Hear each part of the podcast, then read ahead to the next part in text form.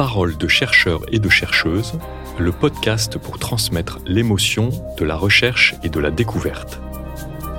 Produit par The Conversation France et Making Waves pour la Fête de la Science 2021. Un événement organisé par le ministère de l'Enseignement supérieur, de la Recherche et de l'Innovation. Bonjour et bienvenue dans le podcast Paroles de chercheurs le sujet de recherche de certains scientifiques n'est pas toujours adapté aux émotions humaines, parce qu'il peut traiter de l'infiniment petit ou de l'infiniment lointain. Jean-Renaud Boisserie est paléontologue. Il est directeur du laboratoire de Poitiers et spécialiste des grands mammifères africains qui ont vécu il y a quelques centaines de milliers d'années jusqu'à quelques dizaines de millions d'années. Nous avons discuté dans une des salles de collection du laboratoire. Cette salle est dédiée aux vertébrés fossiles.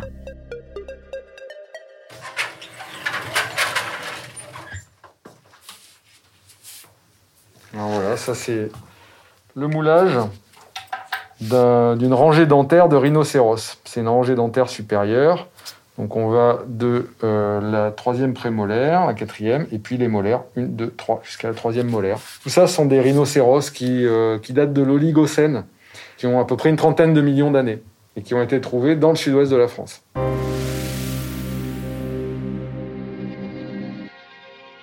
Tout a commencé il y a très très très longtemps, quand j'étais tout gosse en fait. Alors, je ne vais pas remonter jusqu'à l'origine de la vie, hein, mais euh, quand j'étais enfant, je me suis pris de passion pour la paléontologie et pour, euh, pour ces animaux euh, disparus. Alors bien évidemment, les, les, dinosaures comme tous les enfants, mais d'autres d'autres bestioles. Probablement parce qu'il y a eu un contexte général. J'ai grandi dans le Périgord, qui est une région qui est riche en, en passé très ancien, on va dire.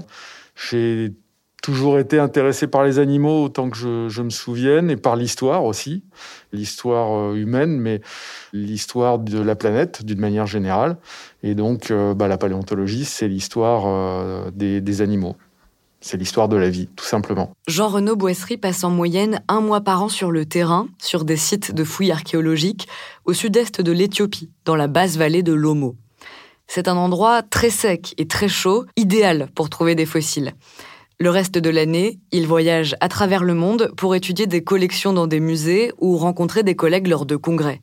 Mais ce qu'il préfère, c'est le moment de l'étude des fossiles en laboratoire. C'est une tâche qui, sur le moment, euh, peut, paraître assez longue et fastidieuse parfois parce que bah, vous pouvez avoir euh, des dizaines ou des centaines de spécimens à étudier euh, qu'il faut regarder sous toutes les coutures, mesurer, prendre en photo, comparer, éventuellement euh, faire des prélèvements sur ces spécimens pour d'autres euh, types d'analyses.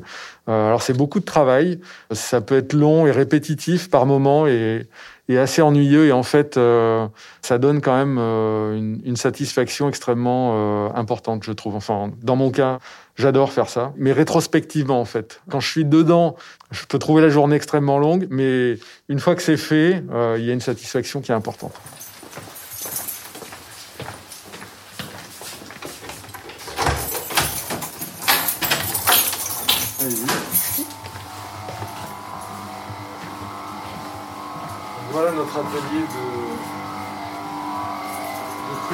Et de moulage.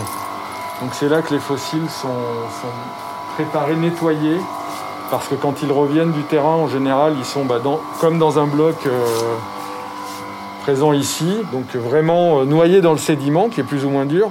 Ça, c'est euh, du grès, donc c'est assez, costaud il y a les eaux qui sont, dedans et donc il faut réussir à, dégager ces eaux.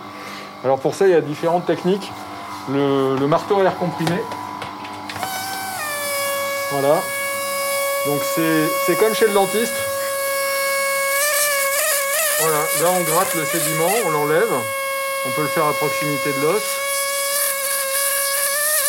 De manière à enlever juste le sable consolidé. Voilà. Et après, il faut mettre de la colle. Dans ces différentes étapes, dans ces différentes facettes de votre métier, quelle place vous accordez aux émotions? La place la plus petite possible, je dirais. J'imagine qu'il en faut pour tenir à titre euh, individuel. Évidemment, on fonctionne euh, Comme tous les animaux, probablement, on, a, on, marche avec des émotions, on ressent des choses qui nous font avancer ou euh, qui nous font reculer. Ça dépend suivant les, moments. Il y, a des, il y a des moments aussi euh, qui sont extrêmement pénibles dans ce métier ou voire angoissants. Euh, ça peut arriver des fois sur le terrain dans certaines situations. Bon. Évidemment, on fait un métier, la paléontologie, qui est d'abord une passion pour une bonne partie d'entre nous. Et donc, il y a forcément des émotions fortes associées avec cette passion, mais c'est des émotions qui doivent être canalisées pour éviter euh, de faire n'importe quoi, parce que on doit euh, être le plus rigoureux possible. On doit faire les choses dans, un certain ordre. On doit les faire avec, euh, avec une application qui fait qu'on ne peut pas être en permanence excité, passionné, de manière un petit peu incontrôlée. Je vous donne un exemple. Je participais à une mission de terrain euh, il y a une quinzaine, 16 ans peut-être, dans la phare avec des collègues américains. Et euh, on prospectait euh, un terrain où il y avait pas mal de fossiles. Et l'un d'entre nous, je ne sais plus qui, trouve une dent humaine. Une dent humaine qui a 4 millions d'années. Voilà. Donc c'est une découverte potentiellement intéressante, importante, en particulier pour le chef de notre mission, qui était paléanthropologue. Donc euh, tout le monde était euh, très content, voire euh, carrément excité. Et donc le chef de mission commence à nous donner les instructions. D'abord de pas piétiner partout autour, parce que bah, s'il y a une dent, il peut y en avoir d'autres. Il peut y avoir des restes de crâne, peut-être un petit peu enfouis sous un petit peu de sédiment, et donc on peut marcher dessus et tout casser sans voir. En plus, c'était un sédiment qui était très mou, donc il fallait faire attention.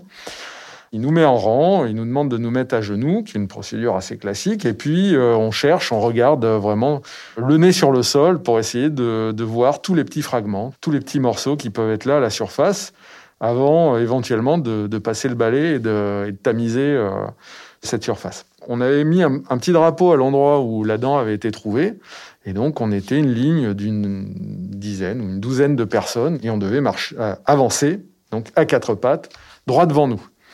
Et en fait, l'exaltation était telle que la plupart d'entre nous, au lieu de marcher droit devant nous, a convergé vers le drapeau, ce qui était euh, surtout la chose à ne pas faire. Il y en a même qui essayaient de passer, d'aller un peu plus vite pour passer devant les autres, pour être les premiers à trouver euh, le reste du spécimen. Alors évidemment, ça n'allait absolument pas. Et euh, j'ai demandé à notre collègue qui pilotait la mission, je lui ai demandé, mais pourquoi, qu'est-ce qui se passe là? Qu'est-ce qu'ils font tous? Et il m'a regardé droit dans les yeux et il m'a dit Hominid fever. Hominid fever, ce qui veut dire la fièvre des hominidés. Et donc, euh, il décrivait une sorte d'état pathologique qui était lié à l'exaltation de la découverte et euh, qui foutait le bazar dans le travail. Car dès l'étape des fouilles, une multitude de procédures sont nécessaires pour pouvoir analyser correctement les fossiles.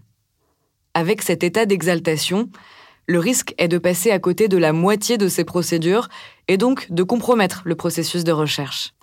Pour Jean-Renaud Boisserie, maintenir ses émotions à l'écart est surtout nécessaire pour ne pas s'éloigner de la dimension collective du travail de recherche. On fait un métier euh, qui est bizarre. Le, métier de chercheur sont des gens qui globalement euh, travaillent sur des choses dont ils ne verront jamais le bout qui participe à une entreprise collective qui dure depuis des centaines d'années, qui durera, euh, on l'espère, encore pendant des centaines d'années pour essayer de comprendre euh, ce que c'est que l'univers qui nous entoure. Il faut à la fois une motivation individuelle, mais, mais, mais ce tissu collectif euh, ne peut pas s'accorder de trop d'émotions par rapport à la rigueur qui doit être la nôtre. Même si les émotions peuvent être partagées, elles sont, par définition, individuelles pouvoir euh, étudier euh, ces fossiles extrêmement anciens, pouvoir les toucher, ça fait quelque chose, mais ça donne déjà euh, la notion de, de notre petitesse. La vie existe depuis à peu près 4 milliards d'années sur cette planète. Les humains, ça fait 7 millions, donc ça, ça représente à peu près 0,175% de la durée de la vie. Donc ça veut dire que les humains, nous, nous sommes tombés de la dernière pluie. Et euh, l'échelle d'une vie humaine, c'est un battement de cils euh, à l'échelle à l'échelle de la vie d'une espèce. Donc euh, c'est plutôt un vertige peut-être qu'on peut ressentir quand on quand on fait de la paléontologie et quand on regarde cette, cette immensité de temps qu'on peut pas de toute façon appréhender. Nos émotions ne sont pas calibrées pour toucher ces sujets-là. Si vous voulez, 4 milliards d'années, qu'est-ce que ça veut dire? Ça veut rien dire. Déjà, 100 ans, on trouve que c'est long. 1000 ans, on voit à peu près ce que ça représente, mais bon, En fait, nos, nos cerveaux sont pas équipés pour ça. On n'a pas non plus forcément des émotions qui correspondent à, exactement ou sur lesquels on peut mettre un mot quand on est face à ces immensités. Et donc, je préfère le décrire avec euh, des mots qui ne sont pas liés à, à, des émotions, mais qui vont être des mots scientifiques, qui vont être euh, certainement beaucoup plus froids, beaucoup plus factuels, mais qui rendent beaucoup mieux compte de ce dont il s'agit. Au-dessus du bureau de Jean-Renaud Boisserie, il y a une corde usée et pleine de boue. Il l'a ramenée d'une expédition en 2007 dans la vallée de l'Homo, pendant laquelle, avec un groupe de chercheurs, il s'est fait surprendre par l'arrivée soudaine de la pluie. L'équipe est restée bloquée 13 jours dans la boue. Et c'est grâce à l'une de ces cordes, attachée à un tracteur, qu'ils ont pu s'en sortir.